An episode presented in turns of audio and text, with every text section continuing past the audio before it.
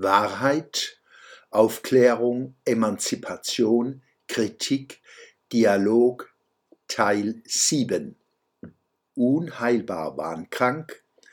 Ein gewesener Freund, habilitiert und mehrfach promoviert, schrieb in seinen Publikationen, Zitat, Menschen, die sich nicht impfen lassen, sind unheilbar wahnkrank.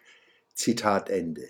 Hinter dieser Diagnose setzte er das Kürzel aus dem entsprechenden Katalog für psychische Erkrankungen.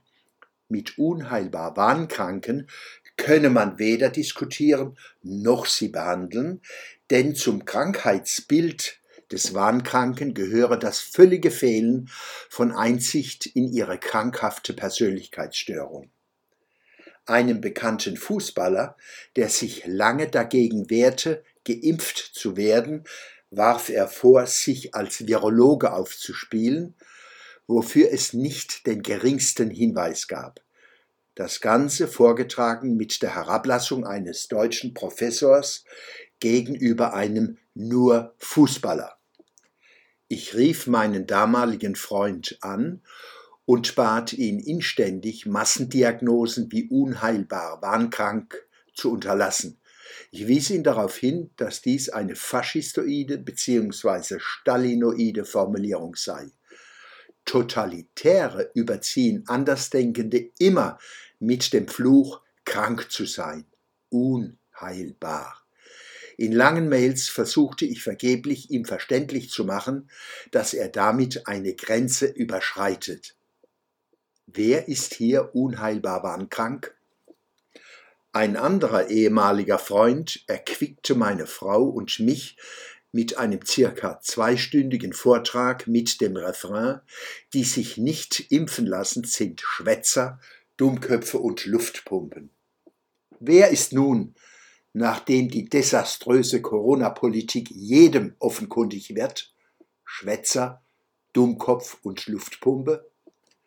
Der österreichische Neurowissenschaftler und Psychiater Raphael M. Bonelli spricht zu Recht von moralischem Narzissmus, der sich selbst erhöht, indem er andere verachtet. Zur Rede gestellt werden diese Hetzer noch übergriffiger, Macht, Macht, trunken. Gefühlte Wahrheit, wir sind mehr. Und für Linke sind Faschisten ohnehin immer die anderen. Wer muss da nicht an Ernst Jandl denken? Zitat, Lichtung. Manche meinen lechts und rings kann man nicht verwechseln. Wer ein Iltum. Ernst Jandl 1966 Jandls Worte wirken wie hineingeschrieben in unsere Tage. Dabei ist sein Text fast 60 Jahre alt. Auch damals schon waren faschistoide und stalinoide Tyrannei einander zum Verwechsern ähnlich. Jandl war kein Prophet, sondern ein scharfer Beobachter wie Karl Popper und George Orwell. Kein Rücktritt, keine Entschuldigung, kein Einsehen. War da was? Eine jüdische Weisheit sagt, das Geheimnis der Versöhnung heißt Erinnerung. Wer sich seiner Übergriffe nicht erinnert, kann Versöhnung nicht erwarten. Ähnlich totalitäre Tendenzen zeigen sich bei den Themen Klimawandel, Migration, Sprache, Geschlecht und anderen existenziellen Fragen. Dabei sind es gerade die unverfrorenen Fortsetzungen arroganter, autokratischer, manipulativer Machtentfaltung, die kritische Aufarbeitung offenkundig fehlgeleiteter Politik so dringend nötig machen. Nach den Erfolgen der Corona-Politik lecken sich die Klimatotalitären, die Migrationslocker und die Genderordinären lustvoll die Lippen. Ja, genauso wie an und mit Corona kann man die störrische Mehrheit gefügig machen. Karl Lauterbach schenkt uns diese Stilblüte, Zitat, die Hitzetoten sind nur die Spitze des Eisbergs. Zitat Ende. Was dieser Mann aus der Corona-Politik gelernt hat, Wer die Angst der Menschen zu instrumentalisieren weiß, kann fast alles durchsetzen. Natürlich ohne wirkliche Hilfe bieten zu können.